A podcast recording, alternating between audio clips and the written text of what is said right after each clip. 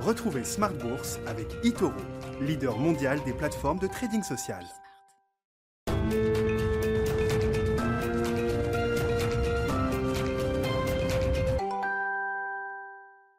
Smart Bourse, c'est votre double dose quotidienne de marché en direct sur Bismart à la mi-journée, 12h30, 13h et la grande édition du soir, le grand digest de l'information économique, financière et boursière à partir de 18h30 au sommaire ce soir, le bilan d'une folle semaine sur les marchés qui se termine avec euh, l'élection sans doute de Joe Biden à la Maison Blanche. En tout cas, Nancy Pelosi, la speaker démocrate de la Chambre des représentants, n'a plus peur d'appeler Joe Biden le président élu.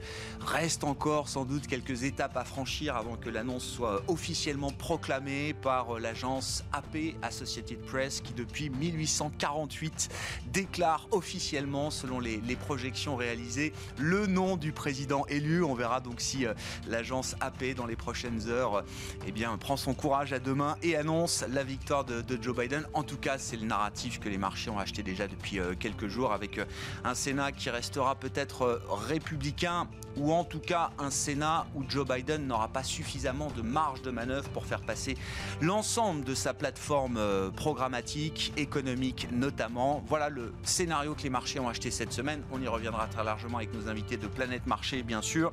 Une semaine qui se termine avec les chiffres de l'emploi et du chômage aux États-Unis, un taux de chômage qui retombe sous les 7%. C'est quand même assez spectaculaire, même si on note quand même un ralentissement des créations d'emplois sur le mois d'octobre. 638 000 jobs créés.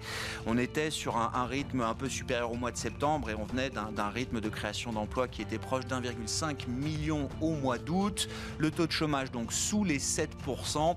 Et euh, on notera qu'au global, l'économie américaine a réussi à recréer 11 millions de jobs sur les 22 millions d'emplois qui ont été détruits au cours de la, période dure de mars-avril. Voilà pour euh, les chiffres économiques du jour. Le débat dans un instant avec nos invités de Planète Marché. Nicolas Pagnès nous euh, résumera avant cela la séance du jour depuis la salle de marché de Bourse Direct et Bourse Direct qui sera avec nous en plateau. Romain Dobré en l'occurrence dans le dernier quart d'heure. Chaque vendredi, vous le savez, c'est la leçon de trading. On parlera de scénario de marché, comment définir un scénario de marché et comment ajuster son timing d'intervention. Ce sera la leçon de trading ce soir dans Smart.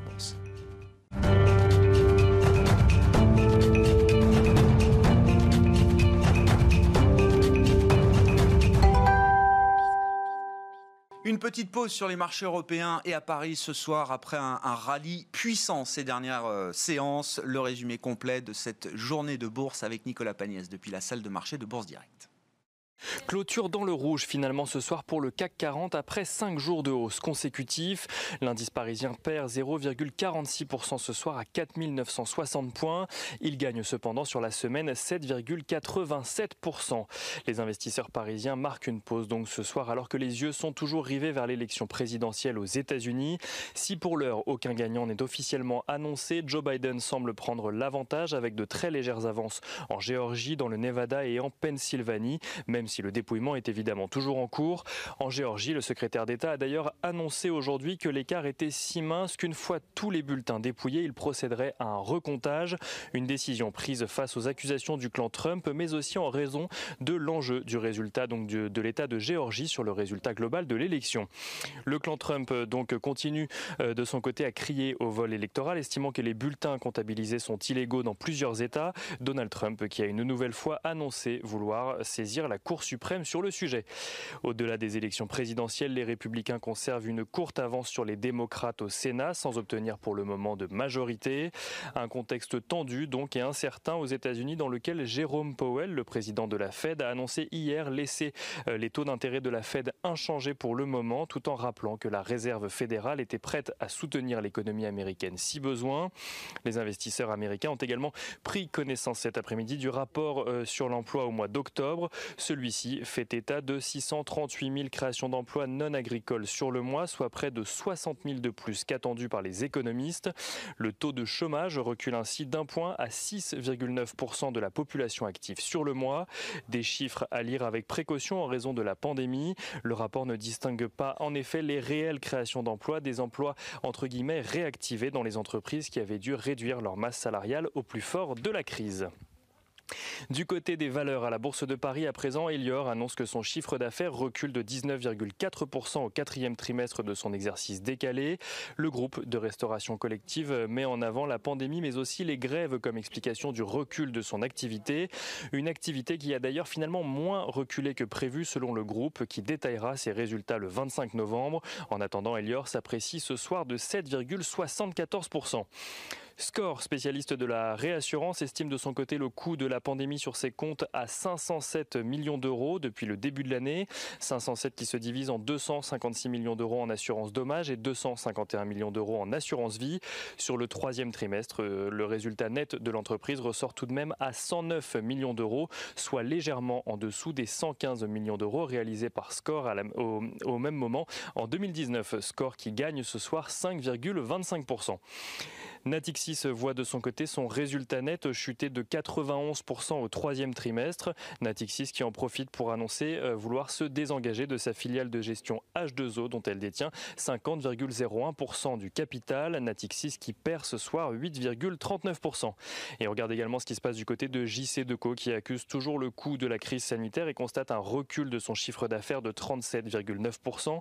Un recul moins fort qu'au trimestre précédent mais toujours en lien avec la crise sanitaire que Euronext, l'opérateur de bourse, voit de son côté son bénéfice net s'apprécier de 10,6% au troisième trimestre, ce qui donne un bénéfice net par action pour Euronext de 1,12 euros, soit une hausse de près de 14%. Euh, lundi, les investisseurs espèrent pouvoir enfin mettre un nom sur le futur président des États-Unis, même si les recours du clan Trump pourraient encore retarder le verdict. Quelques publications d'entreprises sont également au programme, comme Neonen ou Rothschild Co.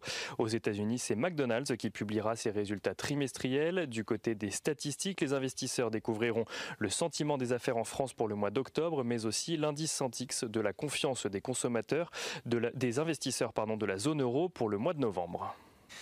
Nicolas Pagnès avec nous en fil rouge tout au long de la journée sur Bismart depuis la salle de marché de Bourse Direct.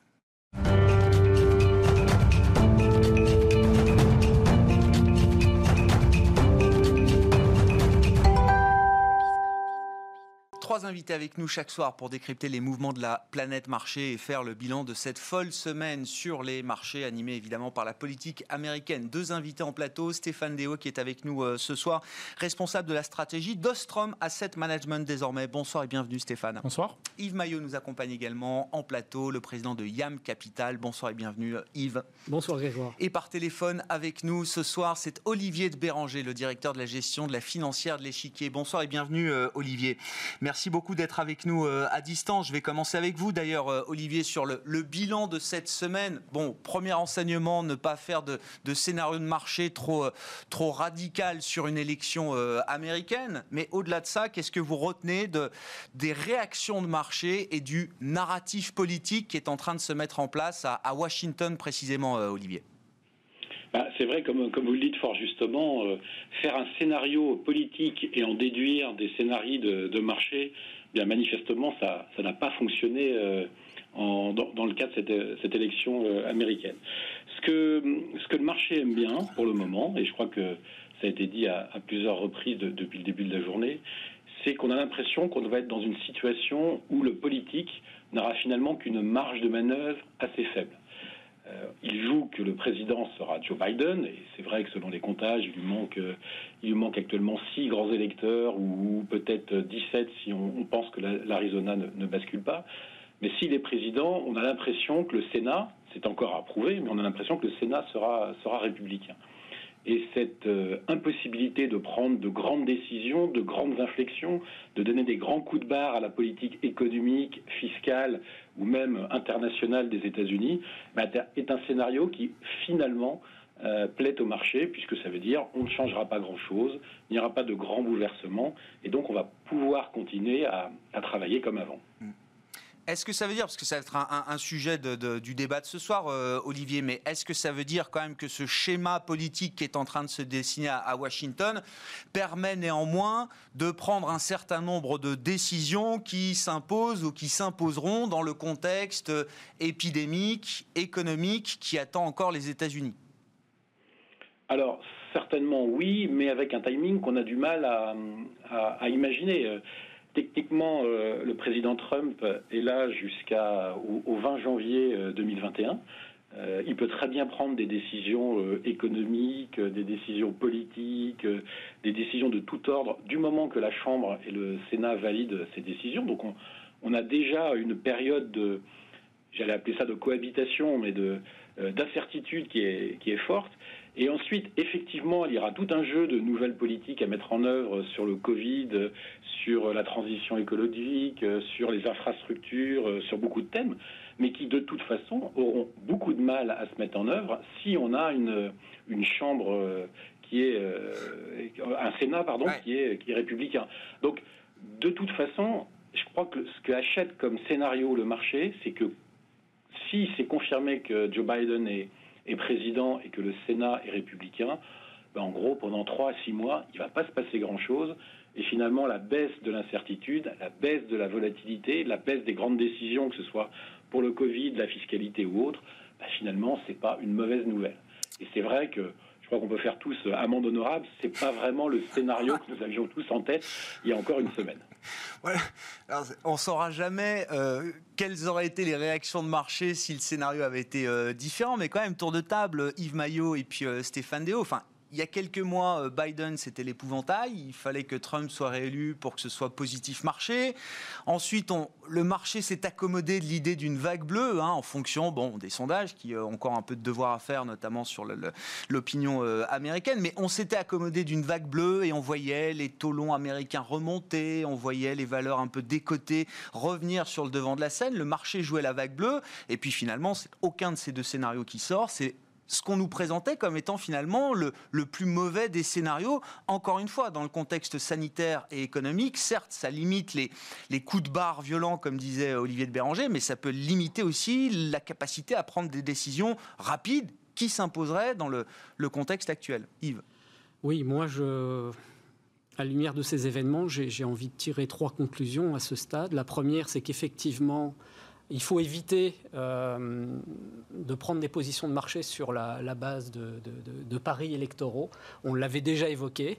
Euh, c'est très compliqué. Et quand bien même on pourrait imaginer et connaître à l'avance le scénario qui se, euh, qui se manifeste, on en tirerait les mauvaises conclusions. Il y a à peine deux jours, on se disait là, euh, je, le pensais, on est dans le scénario finalement du pire, avec des écarts extrêmement faibles. On est encore dans, ce schéma ce soir, au moment où on parle, et que là, on peut craindre une période longue d'incertitude, voire d'obstruction, et y compris d'avoir des, un déroulement quand même très très adverse euh, qui soit vraiment négatif pour les marchés.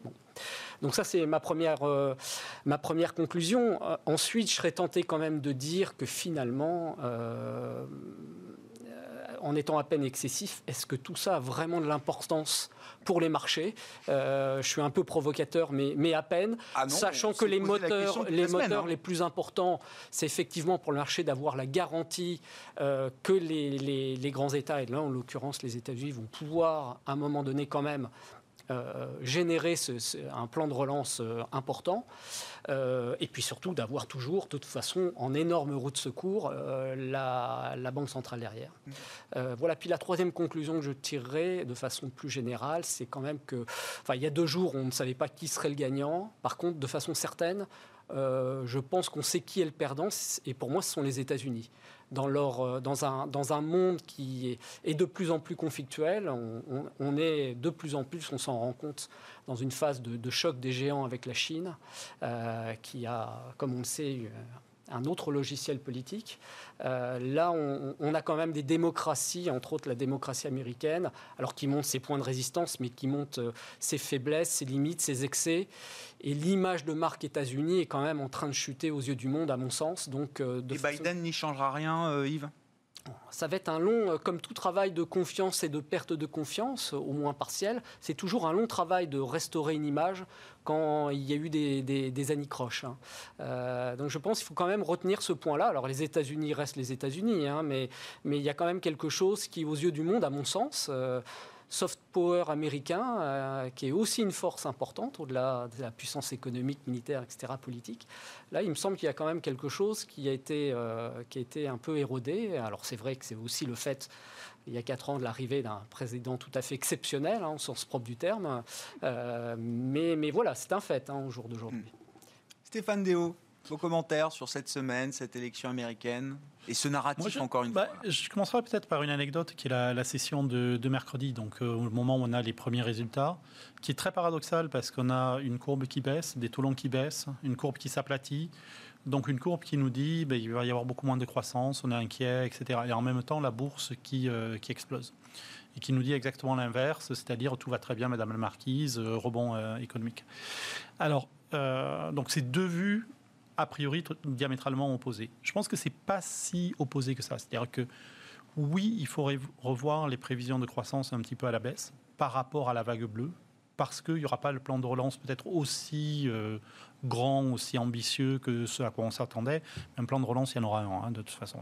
C'est juste une question de timing et une question de taille. Donc il sera peut-être un peu plus faible. Puis si on regarde un petit peu dans le détail, en fait, on s'aperçoit qu'il y avait très très peu de valeurs qui ralliaient euh, mercredi, jeudi. C'était la tech, une fois de plus. Bah donc, euh, parce que ça aussi, c'est plutôt une bonne nouvelle. Alors, je prends le petit bout de la lorgnette, je regarde juste d'un point de vue de marché.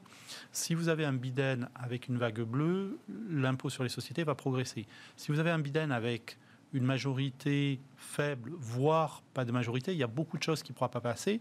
Donc, le plan de relance économique qui va être raboté, mais aussi probablement l'impôt sur les sociétés, ça va être beaucoup plus compliqué. Et ça, c'est plutôt positif, évidemment, pour la bourse. Donc on a des situations assez paradoxales euh, comme ça. Euh, on a un rallye qui est plus euh, généralisé maintenant, qui a été, on a une vaste majorité des, des actions qui ont participation plus large. Oui, petit à petit, voilà, petit à petit par capillarité. C'est plus juste la tech et les Gafa. Non, c'est un peu plus large que ça.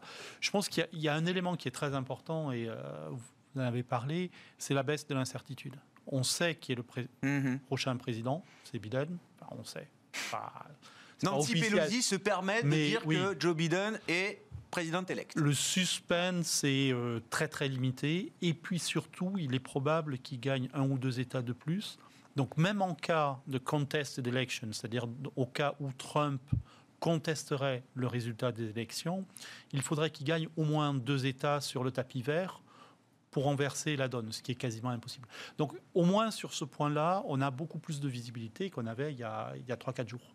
Au moins ça, euh, c'est un point positif en termes de, de visibilité sur l'avenir. Sur question pour le stratégiste qui s'est forcément plongé dans euh, tous les recours possibles et imaginables de Donald Trump. Est-ce que la base juridique est, solide? Est-ce que ça peut vraiment semer le trouble? Et, quel peut être le le, le, le, calendrier ou le chemin de contestation si on part dans un scénario dur où tous les recours sont utilisés Jusqu'où ça nous emmène? Alors, c'est très compliqué. J'espère que vous avez bien prévu une, émission de deux heures, c'est ça? minutes, mais on va essayer de faire cette partie-là en quelques minutes, euh, Stéphane. Euh, euh, très simplement.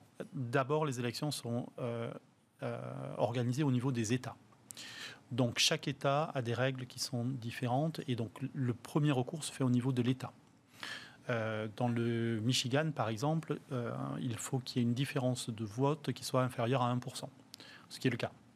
Mais voyez, il y a des règles comme ça dans certains États qui ne sont pas Ensuite, on peut monter la, le recours au niveau de la Cour constitutionnelle. Si vous vous souvenez, c'est ce qui s'était passé avec la Floride en 2000. Alors pour l'anecdote, euh, le vote avait eu lieu le 7 novembre 2000. Euh, je rappelle, c'était Al Gore et euh, W. Bush. W. W. la Cour constitutionnelle avait rendu son verdict le 10 décembre. Donc la plaisanterie avait duré plus d'un mois. et quand elle avait rendu son verdict, elle avait donc dit la Floride, c'est Bush qui a gagné, on arrête. Ce que vous avez après, c'est les grands électeurs qui se réunissent. Donc c'est prévu le 14, 14 15, décembre, 14. Euh, décembre et qui élisent le, président. Et après, c'est validé par le Congrès. Donc normalement, c'est juste une, marche euh, administrative, euh, marche, mais on peut lire la Constitution comme c'est le Congrès qui valide et donc qui décide. Et quand la Cour constitutionnelle avait rendu son verdict, donc le 10 décembre 2000, il y a certains avocats qui incitaient euh, Al Gore, pardon, à, l'époque, a refusé ça et a allé directement, directement au Congrès en disant au Congrès, élisez-moi directement. Donc ça peut durer très très longtemps, cette plaisanterie. À l'époque, hein, Floride, W et Al Gore, le S&P avait perdu 6-7% sur la période. Oui, ce que j'ai vu. Alors, d'une part, oui, j'ai regardé ce qui s'est passé pendant la période. Ce qui est très impressionnant, c'est la rotation sectorielle. C'est-à-dire que les actifs risqués avaient baissé, mais surtout, si vous regardez bah, entre la value et la, croissance, par exemple, il y avait quasiment 15% de différence en un mois seulement. Donc c'était vraiment important. Hmm. Et on risque, on a très très forte chance d'éviter ce genre de, scénario. Ça, c'est une bonne nouvelle. Olivier de Béranger, justement, là, si on parle de stratégie d'investissement, enfin, qu'est-ce que cette élection, encore une fois, ce schéma politique qui se dessine à, Washington, qu'est-ce que ça change ou qu'est-ce que ça ne change pas pour l'investisseur Si on se projette peut-être d'ailleurs dans des horizons d'investissement de, de, moyen long terme, Olivier? Oui, je voulais juste revenir sur, les élections de 2000 parce que c'est intéressant. Je, je, vous rappelle que il n'y a que la Floride qui était contestée en, 2000 et il y avait 537 voix d'écart c'est un schéma finalement qui est très différent de ce qu'on a aujourd'hui. C'est-à-dire qu'aujourd'hui, il y a des États qui n'ont pas encore officiellement dit qui était le vainqueur, mais on parle de 5 000, 10 000, 50 000 voix d'écart. Donc, quitte, euh, enfin, sauf à penser qu'il y a eu euh, une fraude massive comme le, le, pense le, président Trump, il y a sûrement des erreurs de quelques dizaines de voix, mais il n'y a sûrement pas des erreurs de 10, 20 000 ou 50 000 voix. Donc ça, c'est quand même assez différent de, du cas de 2000. Et je rappellerai également qu'en 2000, euh, la Cour constitutionnelle, elle dit pas que Gore ou Bush a gagné en Floride. Elle dit le temps que vous avez mis à recompter les voix est passé. Maintenant, on reste sur le dernier comptage. Ah. Et le dernier comptage, il donne euh, Bush ah, euh, vainqueur. Donc, c'est quand même assez différent de, ce qui se passe aujourd'hui, où on a un écart faible dans le Nevada, en Arizona, en Pennsylvanie ou même en Géorgie, mais on n'a pas des écarts de l'ordre de quelques centaines de voix. On a quand même des écarts euh, plus important. Alors, et ça veut dire quoi, juste Olivier, sur, cette, sur, cette, phase-là de, contestation, vous dites, on, a l'impression que le marché a enjambé cette séquence-là, euh, voilà, en achetant directement le, le, le 20 janvier, hein, le, jour de l'arrivée au pouvoir effectif de, Joe Biden. oui, le marché a raison de ne pas s'émouvoir de cette séquence de contestation néanmoins qui s'annonce. Alors probablement, euh, il a raison. probablement, c'est également très lié à la manière dont les, les voix sont comptées État par État. Hein. Mm. Vous savez qu'à la financière de l'échiquier, nous avons la chance d'avoir un gérant américain qui nous a expliqué dans le détail comment, les, comment fonctionnait État par État le, système électoral. Et euh, ça tombe bien, il est originaire de Pennsylvanie. Ah. Et en Pennsylvanie, par exemple, euh, vous n'avez pas le droit de commencer à compter les bulletins reçus par, euh, par courrier avant que le dernier électeur ait voté en physique, ce qui n'est pas le cas dans les autres États. Donc ça explique aussi pourquoi vous avez des revirements de tendance assez marqués, si on suppose que ce sont bien les, les électeurs démocrates qui ont plutôt voté par correspondance, comme ont l'air de le dire les, les, sondages et les résultats État par État. Mais vous, vous, avez une meilleure compréhension de la dynamique, pourquoi un État, tout d'un coup, qui était plutôt nettement en avance pour Trump, comme la Pennsylvanie, est en train de basculer dans le, dans le camp démocrate? Alors, Qu'est-ce qu'on en tire comme, euh, comme conclusion d'investissement Et c'était votre question. Mm. Euh, bah, je crois que le, marché a encore fait un pas de plus et s'est dit de toute façon, le plan de relance massif de 3 euh, 000 milliards de dollars, bah, il a un peu de, du plomb dans l'aile. Et ce qui va se passer, c'est qu'une fois de plus, c'est la fête qui va devenir à la rescousse. Et c'est d'ailleurs, Stéphane parlait du, du, message un peu étonnant que donnait le marché le, le jour de l'élection. Bah, la baisse des taux, euh, de mon point de vue, c'était de se dire, euh, bah, de toute façon, la Fed va continuer à racheter des T-notes et elle va même éventuellement augmenter son programme d'achat s'il y a besoin et si notamment le, président Biden met en œuvre des politiques un peu plus restrictives d'un point de vue économique pour combattre la, Covid et que bah, on est reparti pour un tour un peu comme Europe et un peu comme en Europe. Et on a l'impression que la Fed qui était un peu on hold depuis le mois de septembre le marché est en train de se dire, de toute façon, elle ne pourra pas éviter de faire un, tour d'assouplissement supplémentaire dès le début de l'année, et notamment parce qu'il est assez probable que, que l'administration euh, Biden mette en œuvre des, des, confinements, des restrictions de circulation, des, des choses un peu plus euh, néfastes à la, à la croissance économique. Donc ce qu'on en tire comme, euh, comme conclusion, finalement, c'est qu'on va avoir un horizon dans lequel en principe, il n'y a pas de, grande, de grands coups de barre de politique économique dans, les six mois qui viennent. Ça, c'est la première chose. Et que donc, ben, les anciens grands vainqueurs de, ce qui s'est passé en 2020, et notamment la tech, les valeurs de mmh. croissance, bah, vont continuer à être, euh, à être plus, plutôt privilégiés. Mais qu'en revanche, il n'est pas impossible qu'il y a certains secteurs comme, euh, je ne sais pas, moi, la pharma, la santé, qui sont des choses quand même un peu plus mises en avant par l'administration Biden en théorie, qui devraient euh, continuer à, bien, à bien performer. Tout ce qui est purement cyclique, value, même si effectivement on a l'impression que on est arrivé sur des planchers de, de valorisation qui seront difficiles à enfoncer. Euh, il y a une différence entre ne plus baisser et commencer à, remonter et participer à, un rallye boursier. je comprends. La santé qui a été un, des secteurs effectivement qui a le, plus profité en soulagement de, voir ce schéma de, blocage politique, on va dire, entre la, Maison Blanche, le futur président Biden, et, euh, et le, Congrès avec un Sénat euh, sans grande marge de manœuvre pour le président démocrate. Yves, comment est-ce que vous regardez le, le fait que finalement la Fed restera peut-être au centre du jeu à nouveau, puisque a priori la jambe budgétaire sera un peu moins euh, puissante. Il va falloir donc à nouveau neutraliser, compenser. C'est le rôle de la Fed. C'est rassurant euh, de savoir que la Fed est là. C'est gênant de voir qu'on est toujours aussi déséquilibré dans ce, dans ce schéma budgétaire monétaire bah, c'est tout ça à la fois. En réalité, à court terme, euh, pour la tendance conjoncturelle des mois à venir, euh, c'est effectivement rassurant.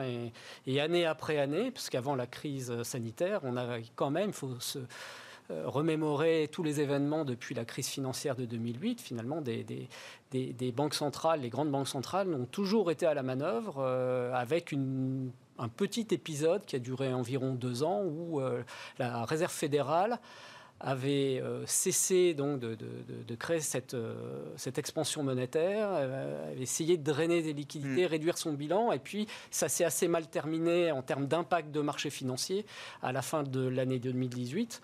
Et, et, là, on est reparti, j'allais dire, de plus belle, avec une monétisation finalement de cette crise sanitaire du Covid-19. Donc là, effectivement, ce qui a été dit, moi je me rallie tout à fait à ce qui a évoqué, on risque d'avoir assez rapidement surtout si on a un scénario de contestation électorale, euh, finalement un plan de relance euh, qui est un peu décalé, il interviendra de toute façon euh, dans les prochains mois d'une banque centrale américaine qui va agir, qui va augmenter là pour le coup sa capacité à agir très très rapidement. Et, et, ça, ça fait plaisir au marché à plus long terme. On crée des déséquilibres de plus en plus forts qui en fait rejaillissent implicitement sur, euh, à mon sens, la vraie valeur de la monnaie, mais ce n'est pas du tout le sujet du moment, en fait. Mm. Euh, et les marchés sont rassurés par, euh, par cette intervention qui ne cesse d'augmenter année après année, en fait. Bon, les marchés financiers, c'est une chose, mais j'imagine quand même les économistes doivent être un peu déçus. C'était enfin l'occasion d'avoir un, vrai policy mix, comme vous hmm. dites, euh, Stéphane Léo, équilibré. Enfin, toutes les actions monétaires allaient pouvoir servir à quelque chose hmm. à travers la politique budgétaire. Et finalement, non, on en reste au même point, on a l'impression. Alors, moi, il y, a deux points que je voudrais souligner. Le premier point, c'est, vous savez, quand l'État américain lève de l'argent sur les marchés, il dépose ses liquidités sur son compte au courant qui est à la Fed.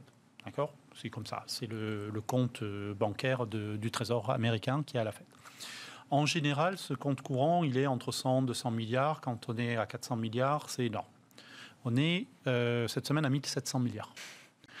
Donc ça veut dire qu'il y a quand même quelque chose comme 1500 milliards euh, de liquidités mmh. qui ont été prélevées, qui sont déposées, qui attendent qu'une chose, c'est d'être dépensées par l'État américain. Donc oui, on n'aura pas le plan massif qu'on attendait euh, avec Biden plus vague bleue, etc. Mais il faut faire attention où on met le curseur. On n'est pas à zéro non plus. Hein. On est très très loin du zéro. Et il y aura un plan de relance. Tout le monde en a envie. Tout le monde le veut. Euh, donc il y aura un accord qui sera une fois de plus un accord décevant par rapport à ce qu'on aurait pu euh, fantasmer il y a encore quelques semaines. Mais il y aura un plan de relance. L'autre point que je trouve un peu ironique, c'est que vous vous retrouvez quand même avec une histoire où vous avez un plan de relance qui est insuffisant, aux États-Unis une fête qui fait énormément. Et en Europe, on a l'inverse. On a une, BCE qui maintient des taux extrêmement bas pour financer des États qui ont un plan de relance très fort. Donc là, vous avez un vrai policy mix avec une BCE qui vous explique que ben, on va maintenir les taux bas pour donner de la marge de manœuvre au gouvernement. Vous avez même Yves Mersch, mmh. le vétéran de la BCE, un hawk parmi les hawks, qui nous a dit la semaine dernière, mais les États ne dépensent pas assez. Alors même Yves Mersch vous voulez, on est... Et donc c'est très, c'est marrant parce qu'on se bat à front renversé. C'est-à-dire que la dernière crise, vous aviez un vrai policy mix budget Fed aux États-Unis.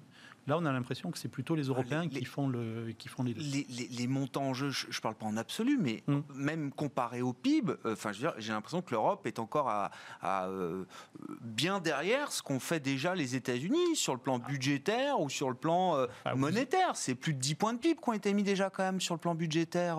Mais en Europe aussi en Europe, on est sur cet ordre de grandeur-là, sauf que ce cher Donald Trump avait déjà un déficit énorme avant la crise. Je vous rappelle qu'il a fait une énorme relance budgétaire au moment où tout allait très bien, où l'économie était en plein boom, etc. Ce qui compte, c'est le delta. Et le delta en Europe est, très impressionnant parce qu'on est parti d'une situation budgétaire qui n'est pas extraordinaire dans tous les pays, hmm. mais qui, de manière générale, euh, au 31 décembre 2019, était très bonne. Vous êtes confiant quand même dans l'idée que quelque chose sera fait parce qu'il faut qu'on fasse le lien quand même avec le dernier rapport mensuel sur l'emploi qui est plutôt bon. Oui. Même si les créations d'emplois ralentissent, on a quand même ce taux de chômage qui passe sous les 7%. Ce qui faisait dire tout à l'heure à Mitch McConnell, le sénateur euh, républicain, euh, qui va reprendre la main d'une certaine manière euh, au Sénat. le, Voilà, avec un parti républicain qu'on peut imaginer se détrumpiser un petit peu si mm. Donald Trump s'en va. Mitch McConnell, quand il a vu les chiffres, il dit mais ça me conforte dans l'idée qu'il n'y a pas besoin de faire grand-chose là. Oui, oui. Oui, oui, mais on va avoir, euh, enfin une fois de plus, hein, on va avoir euh, une relance budgétaire qui sera bien en deçà de ce qu'on pouvait attendre quand on parlait de, vague bleue il y a encore une semaine. Hmm. Euh, donc vous voyez, après, après s'il y a 1000 milliards sur la table, c'est pas une paille non plus. On est un petit peu. Ah oui, je comprends. D'accord, on fait la fine bouche là. Oui, voilà. D'accord. Surtout que c'est pas 1000 milliards qui arrivent en premier. On a déjà eu des, plans de relance très importants derrière. Mais effectivement, on devrait avoir quelque chose de beaucoup moins fort que ce qu'on aurait pu espérer. Yves, Yves Maillot, sur les, mouvements de marché, je sais que vous suivez ça de très très près, on en parle régulièrement euh, avec vous. Le Bitcoin, on a eu une poussée, une nouvelle poussée du Bitcoin euh, cette semaine. Enfin, en un mois, je crois que le Bitcoin a pris 50%. Hein. Ça, ça, a doublé depuis le début de l'année.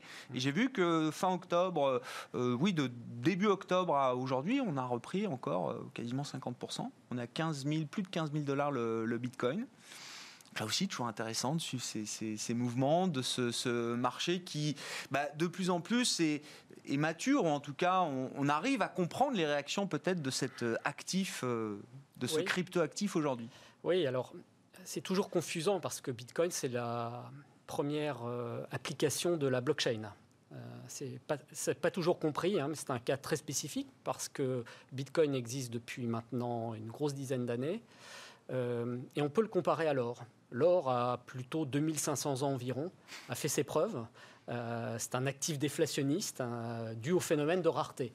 Et c'est toujours une forme de, boussole, de, point d'ancrage par rapport à ce qui est assez inexorable dans l'histoire économique et financière, c'est-à-dire en fait des monnaies souveraines ou de royaumes qui perdent régulièrement de leur valeur. Euh, et là, on a construit quelque chose avec Bitcoin qui n'appartient à personne, à aucun État souverain, à aucune banque centrale, euh, qui est géré par un code euh, et qui remplit la même fonction de par son, ce phénomène de rareté, mhm. qui, à l'image de ce qui se passe sur les métaux précieux, euh, ben, a justement cette capacité à, à, à résister à l'érosion monétaire des autres monnaies auxquelles on peut le comparer.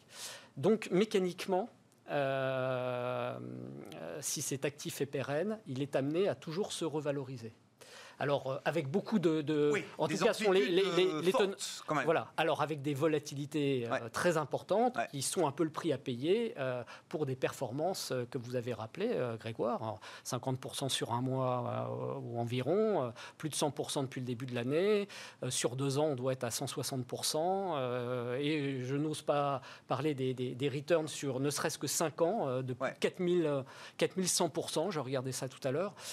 voilà, avec des volatilités C'est vrai qu'il y a deux ans, le, le, le, le drawdown euh, entre. Ne pas acheter à 20 000. C'était il y a quoi 3-4 ans C'était il y a 3 ans. Il y a 3 ans. Il y a, un moment où il ne fallait pas acheter, c'était il y a 3 ans. Parce qu'on est passé, effectivement, en l'espace de, de, 6 mois, de 20 000 à, à, 3 000. Mais là, le lien qu'on peut faire avec l'élection, enfin, je ne veux pas faire de, corrélation euh, hasardeuse, mais euh, Biden, il y, aura moins de croissance. Le, blocage politique fait qu'il y aura moins de croissance. Donc, on reste dans un environnement désinflationniste. Il y a toujours l'idée que le, dollar perdra un peu de sa valeur aussi euh, à terme. C'est ce qui est important. Alors, pour Bitcoin, comme pour l'or, c'est qu'on reste dans un environnement de taux d'intérêt réel négatif.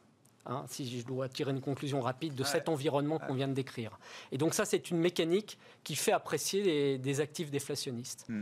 Ce qui est intéressant à, étudier, puisqu'on a un petit peu d'historique maintenant, euh, c'est la parfaite décorrélation. Alors il y a eu une petite parenthèse. Euh, qui infirme mes propos en début d'année, au moment du choc de marché du mois de mars, mais sur la distance, une parfaite décorrélation euh, entre Bitcoin et les autres classes d'actifs comme celle qu'on constate d'ailleurs entre l'or et les métaux précieux et les autres classes d'actifs. Ah et, petit à petit, on, trouve de l'intérêt pour qui peut utiliser Bitcoin, euh, comme l'or et d'autres métaux précieux, euh, à, comment dirais-je, diversifier une allocation grâce, euh, grâce à, ces, nouveaux actifs. Chaque crise qui passe conforte le statut refuge, décorrélateur du Bitcoin par rapport Absolument. Alors le passé, l'historique est encore réduit, hein, une dizaine d'années, mais, mais, ça se construit. Mais ça se construit, absolument.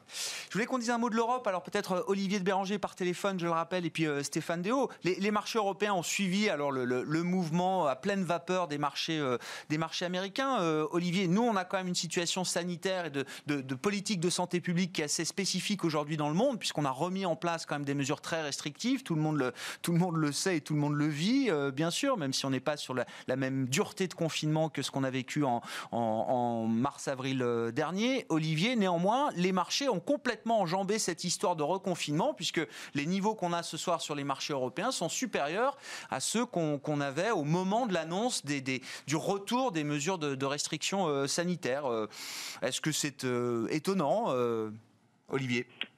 C'est un peu étonnant en effet, puisque même si les mesures de restriction mises en place dans les différents pays d'Europe sont moins strictes que ce qu'on a pu connaître au printemps, elles sont quand même assez présentes et assez, assez communes dans la plupart des, des pays d'Europe. Mais je crois que ce qui a permis euh, au marché de rebondir en Europe, c'est essentiellement ce qui s'est passé, enfin ce qui est en train de se, se passer aux États-Unis, et que finalement, euh, si on regarde sur une semaine, euh, le marché européen, le, enfin l'Eurostock 50 doit reprendre environ 8%. Bon, bah, c'est ce que gagne à peu près le S&P sur la semaine. Donc en fait, c'est de se dire, finalement, c'est toujours vers les vers les États-Unis qu'il faut se tourner quand on veut un, un, un leader sur le, le, sens des, des marchés actions paradoxalement, je crois que ce qui sera plus dur sur les, sur les marchés, c'est probablement le début 2021, où là, euh, on commencera à regarder de près les, résultats d'entreprise. On a eu une très bonne période de, mm. publication euh, au troisième trimestre de, cette année en Europe, mais essentiellement parce qu'on avait euh, écrasé de manière massive et importante les résultats attendus par ces entreprises. Donc en fait, la surprise a été un peu supérieur à des résultats très fortement euh, abaissés, hein, globalement. Mais euh, si ça devient durable, que les entreprises ont perdu de la rentabilité du fait d'une activité économique qui globalement tourne un peu au, ralenti, ça commencerait à être difficile au, premier semestre 2021 de, justifier des, valorisations sur, sur, certains, sur certains dossiers. Donc, je dirais oui, l'Europe a effectivement tourné la page du, du confinement d'un point de vue boursier.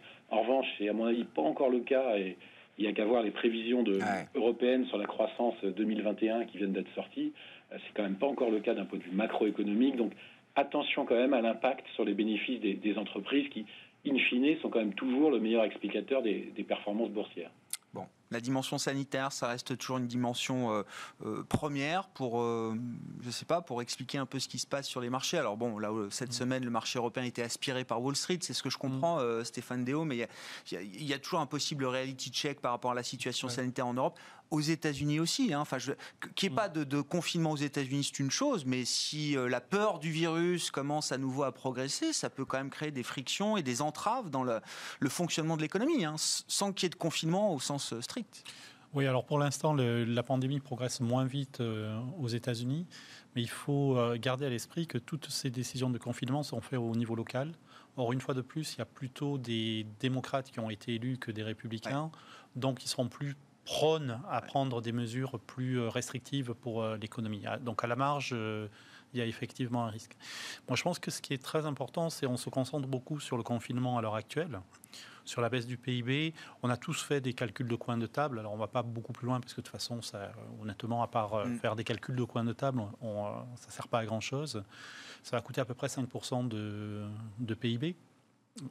Moi, ce qui m'inquiète beaucoup plus, c'est le potentiel de rebond. On a vu un rebond au troisième trimestre extrêmement fort.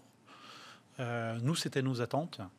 Un rebond extrêmement violent parce que vous fermez des entreprises qui vont bien. Quand vous les réouvrez, il y a un appel d'air très fort à la hausse.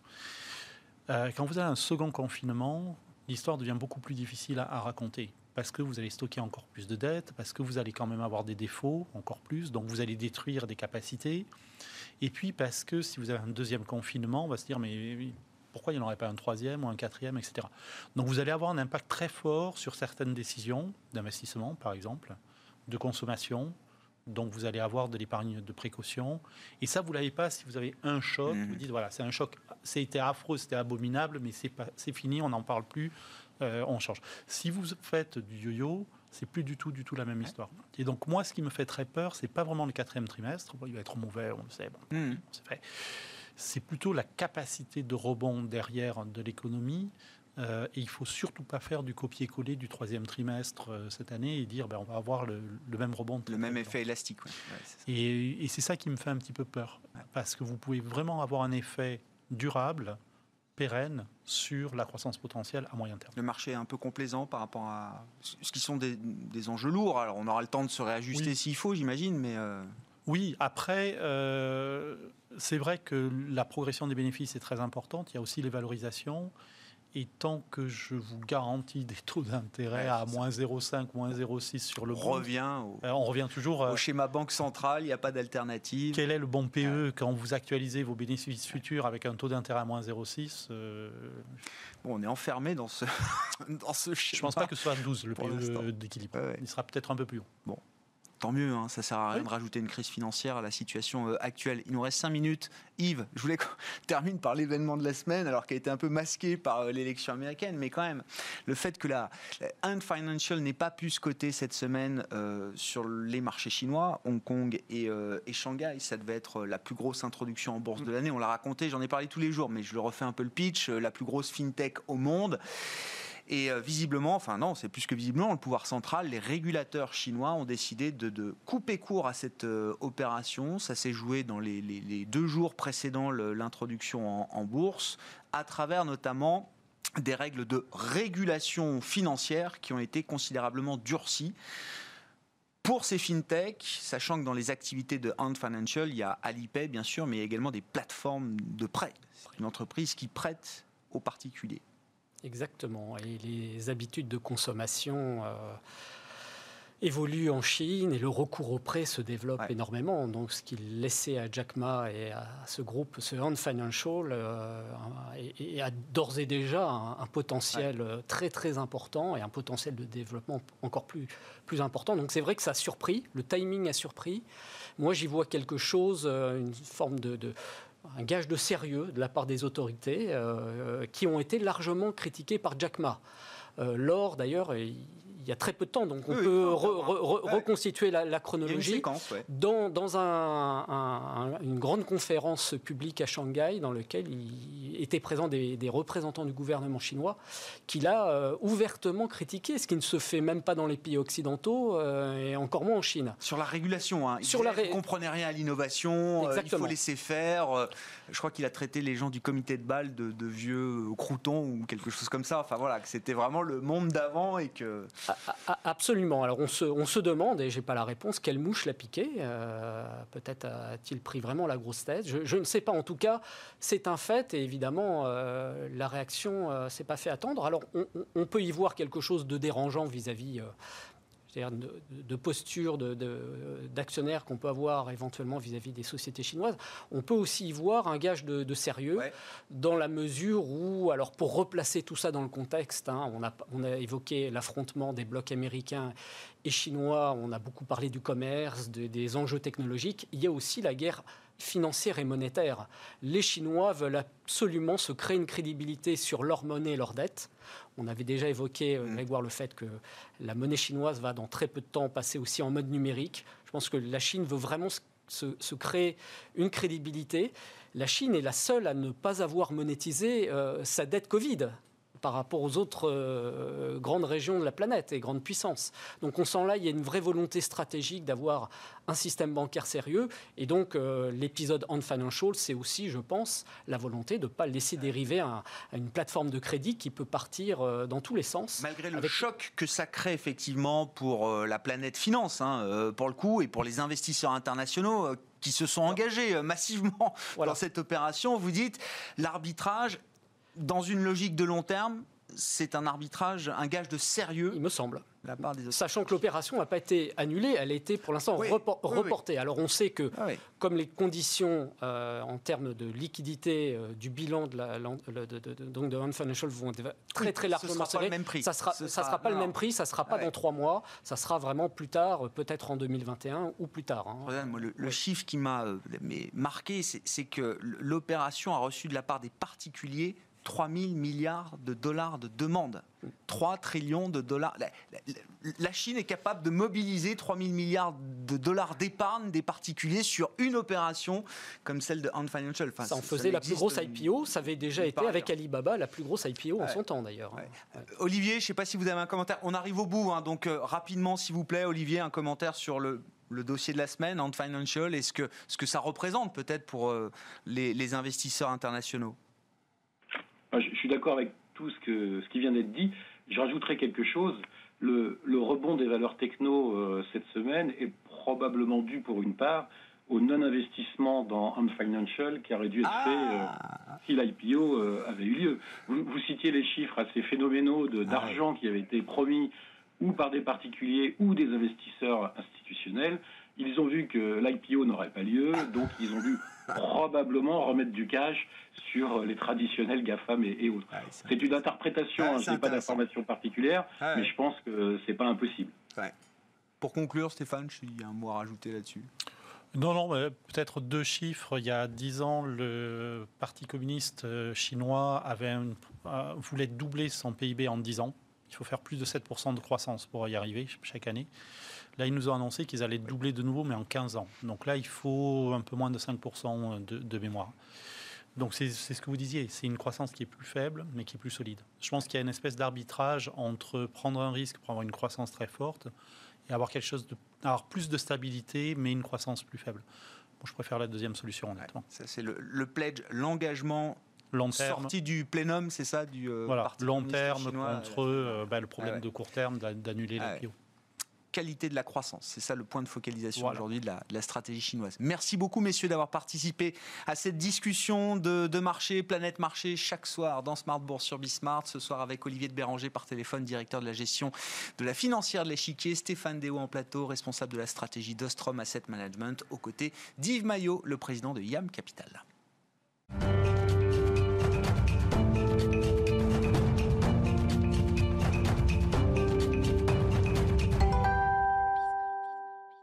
Le dernier quart d'heure de Smart Bourse, chaque vendredi, c'est la leçon de trading avec notre partenaire Bourse Direct. Et Romain Debré qui est à mes côtés en plateau, membre de la cellule Info d'experts de Bourse Direct. Bonsoir et bienvenue euh, Romain. Bonjour Grégoire. On va parler donc de la manière de bâtir un scénario de marché et d'ajuster son timing d'intervention. C'est la leçon de trading du jour. Mais un mot quand même de la semaine incroyable sur les indices euh, boursiers. Euh, où est-ce qu'on en est? 4960 points sur le CAC ce soir en clôture. Qu'est-ce que ça nous dit Romain? Ça nous dit des choses positives peut-être pour la, pour la suite, pour le moyen et long terme. ça nous dit que du côté des secteurs, il s'est passé quelque chose et que cette fois-ci, la hausse, elle s'est faite avec des secteurs qui n'avaient pas participé précédemment. On le présentait il y a une dizaine de jours. Les secteurs en retard, un peu value, donc les voyages, les banques, l'automobile et les pétroles, eh bien, sous-performaient précédemment. Et là, dans la baisse, dans le mouvement de baisse qu'on a connu, ils ont bien tenu, ils ont mieux performé que le reste, ils ont baissé deux fois moins. Et dans la hausse, ils ont monté, ils ont surperformé l'indice. deux fois plus. Soggen fait deux fois mieux que le CAC là sur une semaine. Et, et, voilà. et les valeurs qui étaient les valeurs fortes précédemment ont repris et elles sont complètement en ligne avec l'indice. Donc on a le meilleur des deux mondes. C'est ce qui était à la cave remonte et ce qui était en haut continue de monter. Voilà. En dehors des télécoms, qui sont vraiment le secteur qui sous-performe. Sinon, c'est plutôt pas mal. Et ça, avec du soutien pas mal de soutien du côté de la position ouverte, euh, des éléments de, hausse qui sont plutôt positifs. Maintenant, on arrive sur des niveaux charnières. Donc, nonobstant ces éléments positifs, il y aura probablement une petite pause à, marquer dans le marché. Il y a un peu de complaisance du côté de la position ouverte sur le marché dérivé. Beaucoup de débouclements de positions d'options, de, couverture. Donc, euh, peut-être un peu de, de, secousse à venir, mais euh, des éléments vraiment et une ouverture positive. Mais on y reviendra dans le plan de trading lundi, sûrement plus en détail. Exactement. La leçon de trading. Le vendredi, qui est la, suite de la leçon de trading de la semaine dernière. je vous renvoie vers les replays les vidéos que vous pourrez retrouver évidemment sur notre site bismart.fr. Donc on parlait la semaine dernière, définir son profil d'investisseur et le, le money management adapté à son profil d'investisseur. La suite, c'est bâtir un scénario de marché et ajuster son timing d'intervention, Romain. Exactement. Là, on se prépare à agir. La meilleure image qu'on puisse utiliser, c'est celle du sniper, en fait, qui va se préparer à tirer. Euh, c'est une, sémantique un peu guerrière, mais euh, on va sur les marchés quand même pour gagner de l'argent. Et en face de vous, des centaines de milliers d'investisseurs qui veulent vous le prendre. Euh, il faut y aller de façon sérieuse. Et souvent, c'est le risque. Les, les investisseurs euh, cherchent de l'adrénaline, de l'émotion et ils font pas de bonnes performances. Donc oui, il faut bâtir un scénario. Euh, donc la, première méthode, c'est de créer son scénario. On va déterminer des objectifs, alors qui sont différents selon son horizon de temps, selon ce qu'on envisage. Euh, il y a plusieurs niveaux, mais de déterminer des points d'entrée, de sortie. Point d'entrée, c'est pas le plus difficile. Des points de sortie, ça, ça peut être plus délicat. on a souvent des, doutes, et même quand les positions sont gagnantes, c'est pas évident de sortir. Est-ce que je prends mon bénéfice ou pas? Une bonne solution, c'est de prendre une partie de son bénéfice. Ça, ça fonctionne bien. et puis, différentes méthodes qui existent. l'analyse fondamentale, bien sûr, qui est connue, l'analyse graphique et technique qui a de plus en plus de, succès, qui est très utilisée, ça plus pour le trading, mais qui peut être utilisée pour les deux. Il y a l'analyse quantitative aussi, qui est plus basée sur les statistiques. Enfin, on peut trouver des méthodes selon son profil, son, l'horizon de temps sur lequel on veut travailler. Et puis, il y a aussi, comme stratégie, ne rien faire. C'est vraiment important. Ah oui. Savoir ne pas être dans le marché, c'est euh, faire quelque chose. C'est un vrai choix d'investissement, de gestion ou de trading. Bien ça dépend les horizons de temps, mais c'est une vraie décision de ne rien faire. Pour rester dans la, dans la, dans la, sémantique euh, des, armes, euh, imagine un chasseur qui aille se promener avec un fusil et qui tire en permanence pendant une battue. Euh, non seulement ce serait, bon, je ne parle pas du côté dangereux, mais il y aurait le côté contre-productif. Tant qu'à faire, il perdrait des munitions et c'est un coût. Et euh, l'idée, encore une fois, c'est de gagner de l'argent. Donc, tirer sans arrêt, ça n'a pas d'intérêt. Euh, et c'est probablement pas, pas efficace. Donc, donc, voilà, ne rien faire est une stratégie. Donc, et, voilà, et agir dans, dans un, avec de la méthode. ce sont des, scénarios qui doivent être élaborés de façon discrétionnaire. Il y a des méthodes, il y a des techniques. Il n'y a évidemment pas de Graal, pas de scénario parfait. Il faut pouvoir l'adapter et, et selon l'horizon de temps, encore une fois, sur lequel on va, on va travailler, on va ajuster resserrer cette, euh, cette méthode-là. justement, de quoi on parle Quand on parle de scénario, il faut évidemment avoir des horizons de temps déjà. C'est ça. J'ai classé ça en trois grandes catégories, un, peu simplistes, mais euh, qui sont intéressantes. Il y, a, le carry trader, celui qui va porter des actions sur le long terme, qui va choisir des dossiers de qualité. Alors qualité, on le rappelle, c'est pas les dossiers qu'on connaît bien, euh, le biais de familiarité. Hein, c'est les dossiers de qualité, c'est des dossiers qui sont capables de, des valeurs qui sont capables de donner du rendement sur plusieurs années. Je pense à des dossiers comme euh, Eurofin Scientifique, comme Schneider Electric, qui sont peut-être pas sexy en trading, mais qui ont des parcours incroyables et qui délivrent vraiment de la performance sur le long terme. C'est des scénarios qui marchent très bien. Euh, sur le long terme, des performances qui sont excellentes euh, et euh, qui nécessitent moins d'attention, moins, moins, de réactivité, moins d'opération, mais qui délivrent pas mal, d'autant plus si on abonde, ça c'est aussi documenté, si on abonde sur les comptes régulièrement, c'est-à-dire qu'on fait grossir son, patrimoine pour, pour faire ces grands arbitrages. Après, il y a le moyen terme, alors là ça nécessite de bien se connaître, c'est assez personnel, c'est de savoir si on va avoir le temps d'appliquer ces méthodes, c'est un mix entre les différentes méthodes qu'on a proposées avant, on ne peut pas trop détailler, mais y a, il y a un mix d'analyse graphique, d'analyse fondamentale qui est bien sûr nécessaire, et puis se repérer dans le calendrier. Il faut être prêt à y passer du temps. Plus l'horizon de temps est court, plus il faut se dire qu'il faudra y passer du temps. Bien sûr, plus il faudra être précis, effectivement, et plus il va falloir être euh, scrupuleux dans son, dans son scénario, dans son niveau, de, dans ses points d'entrée, et plus il va falloir euh, détailler les choses parce qu'on va avoir un risque aussi, peut-être un levier qui va être plus important. Donc tout ça doit être pris en compte, et c'est encore une fois discrétionnaire, il n'y a pas de scénario parfait qui existe, pas de méthode parfaite, et elle doit être ajustée. C'est-à-dire que ce qui fonctionne à un moment n'est pas toujours valable quelques semaines, quelques mois plus tard, en fonction par exemple de la volatilité. Mhm. Puis il y, a, le dernier niveau d'intervention, c'est le trading, euh, vraiment, qui là nécessite alors beaucoup plus d'activité Il y a des systèmes qui doivent être testés, qu'on appelle back-testés. On peut l'automatiser ou semi-automatiser les choses. Euh, là, on prend plus de, plus de, de, gants, plus de, plus de détails. Il y a, euh, dans ces cas-là, des obligations de mesurer ce qu'on fait. Donc, on va prendre, je vous, vous renvoie à des, éléments de mesure comme le drawdown, le profit factor, qui sont des éléments importants sur lesquels on va mesurer ce qu'on est capable de, de, faire, sa performance, et qui nécessitent là du réflexe et qui sont vraiment à un niveau poussé. Et ensuite, on peut passer au timing. Ah oui, une fois qu'on est prêt avec son scénario, ça y est, il faut y aller, il faut se jeter dans le bain. Et là, on essaye de trouver le meilleur timing. Et le meilleur timing, c'est euh, dans l'image du sniper, une fois qu'on a repéré son environnement, que le sniper a repéré sa cible, qu'il sait d'où il va tirer, eh ben, il est peu épaulé, donc en joue. Euh, il va commencer à regarder ce qui se passe sur le marché puis va faire feu ensuite quand il va déterminer que le, signal est lancé. Donc c'est vraiment euh, ce, registre un peu, un peu guerrier, mais encore une fois pour, euh, pour, pour illustrer le fait qu'il faille être précis et qu'on va ajuster. Alors il y a des techniques pour ça, je vais vous en donner quelques-unes. Il y a le fait de, déjà de savoir où on se trouve, euh, dans quelle période de l'année, quelle période du mois, quel calendrier, macro, microéconomique, ça c'est évident, mais il faut vraiment bien le faire. On ne prend pas les mêmes décisions sur les moments. On dit que le trading du vendredi soir, par exemple, n'est pas bon parce qu'il y a mm. des intérêts de fin de semaine, qu'il y a plus de risques, que les intérêts vont être un peu décalés et qu'on va peut-être faire des bêtises et qu'on est fatigué. Donc c'est pas, par exemple, pas un moment idéal. Et puis, euh, on va regarder aussi sur plusieurs unités de temps. Son unité de temps principale, si c'est le, journalier, on va regarder une unité de temps plus large pour voir si la photographie est meilleure. On va prendre un exemple à ce sujet dans un instant d'ailleurs, donc mm. pour, pour, comprendre comment on zoome. Euh, et le, le, critère qui est retenu, c'est d'essayer de travailler avec des unités de temps qui sont reliées en elles par, euh, par 5. C'est-à-dire que si je travaille en 3 minutes, une bonne unité de temps à relier, c'est 15 minutes. Euh, je vais aller regarder, avant de prendre ma décision en 3 minutes, une unité de temps supérieure pour voir quelle est la tendance générale et si ça, confirme et si je peux ou pas prendre ma, décision. Et puis un autre critère qui est intéressant, c'est de euh, prendre une, une, comparer mes indices. Si je vois une figure de retournement haussière sur l'indice parisien, euh, il y a des critères précis pour déterminer cette figure, mais je vais aussi aller comparer à des indices étrangers, notamment les indices américains par exemple. Si je vois que ça n'a pas du tout la même structure la même configuration sur les indices américains, déjà ma figure elle a moins de chances de se mettre en place. Et la même chose pour les valeurs. Si je vais acheter une valeur du secteur automobile, si tout le secteur automobile est replombé, ça peut fonctionner, mais j'aurai moins de chance avec moi. Donc de comparer les secteurs entre eux, comparer les unités de temps, ça ce sont des éléments précis. Quelques exemples, il nous reste moins de deux minutes, euh, Romain. Alors un exemple qui, nous est, euh, qui, a eu lieu cette, enfin, cette semaine, que je reprends, alors c'est rétrospectif, mais euh, c'est pour tout dire un scénario qu'on a proposé à nos abonnés, donc je ne fais pas uniquement C'est le Nasdaq, hein. on a le graphique du, Et c'est sur le Nasdaq, voilà. sous les yeux. Vous voyez qu'en hebdomadaire, une première photographie du Nasdaq, là c'est le sniper qui se positionne, qui regarde ce qui va se passer, qui, prend, qui fait un état des lieux. On voit que la tendance de fond est haussière, est haussière sur le long terme. Mm. On voit en revanche qu'il y a une consolidation en cours qui est assez marquée, assez importante et qu'on approche de niveau d'alerte euh, et de niveau d'une zone d'achat qui peut être intéressante, mais avec un risque. Alors un ratio risque-rendement, puisqu'on voit que les objectifs sont au-dessus, assez intéressants, et qui peuvent, être, euh, qui peuvent donner des, des éléments intéressants. Donc on va décider de se positionner. C'est là où le sniper fait euh, se, met en joue et va regarder. Donc on zoome une unité de temps inférieure et on va se mettre en journalier. Donc je pense que vous l'avez là. Le graphique journalier du Nasdaq. Oui, c'est ça. Donc hebdo puis journalier, c'est le zoom. Euh, voilà, on ajuste le viseur. On ajuste le viseur et là on voit qu'on passe dans un petit canal baissier sur le Nasdaq et que la correction qui est en cours, c'est une consolidation. C'est pas un mouvement très méchant et c'est dans un canal. Donc c'est une baisse assez harmonieuse. Un canal, c'est un signe d'harmonie dans les prix et on se dit qu'il y a effectivement une possibilité de signal. Et si on regarde les deux dernières bougies en zoomant vraiment, on voit qu'il y a eu deux appuis sur un niveau de support important important, euh, que j'ai plus en tête 10 960 points environ. Et on s'est appuyé deux fois dessus. On est en bas d'un canal, il y a une tentative de sortie de ce canal, et donc là, on se dit qu'on peut faire feu et avoir un ratio risque-rendement qui est intéressant et prendre position. Ah et là, vous avez effectivement le scénario est positif, c'est plus intéressant. Hein. Je préfère vous montrer ce scénario-là que, Bien sûr. que Orange que j'ai surveillé cette semaine et dont le scénario n'a absolument pas bougé, qui est resté sous sa ligne de, de, de, coup et qui n'a pas donné sa figure de retournement ancien. Mais là, voilà, le scénario a bien fonctionné et dès le lendemain, on voit qu'on ouvre au-delà du premier objectif. Donc on peut prendre une partie de son bénéfice. Oui, j'allais dire, voilà, pour conclure, vous disiez parfois c'est, le point d'entrée est assez facile à trouver. Ce qui est plus compliqué, c'est le timing de sortie. S'il faut conclure là-dessus, euh, Romain. Et ce qu'il faut savoir faire, c'est prendre du bénéfice. Je crois que c'est une bonne stratégie.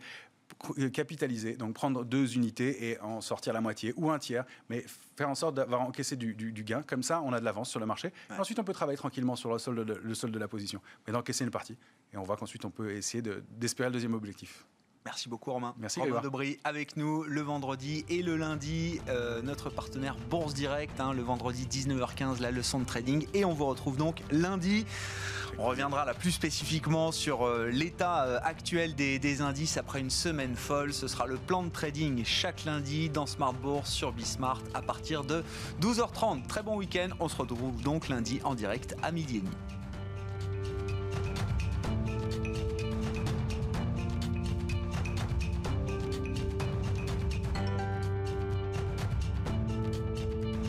C'était Smart Bourse avec eToro, leader mondial des plateformes de trading social.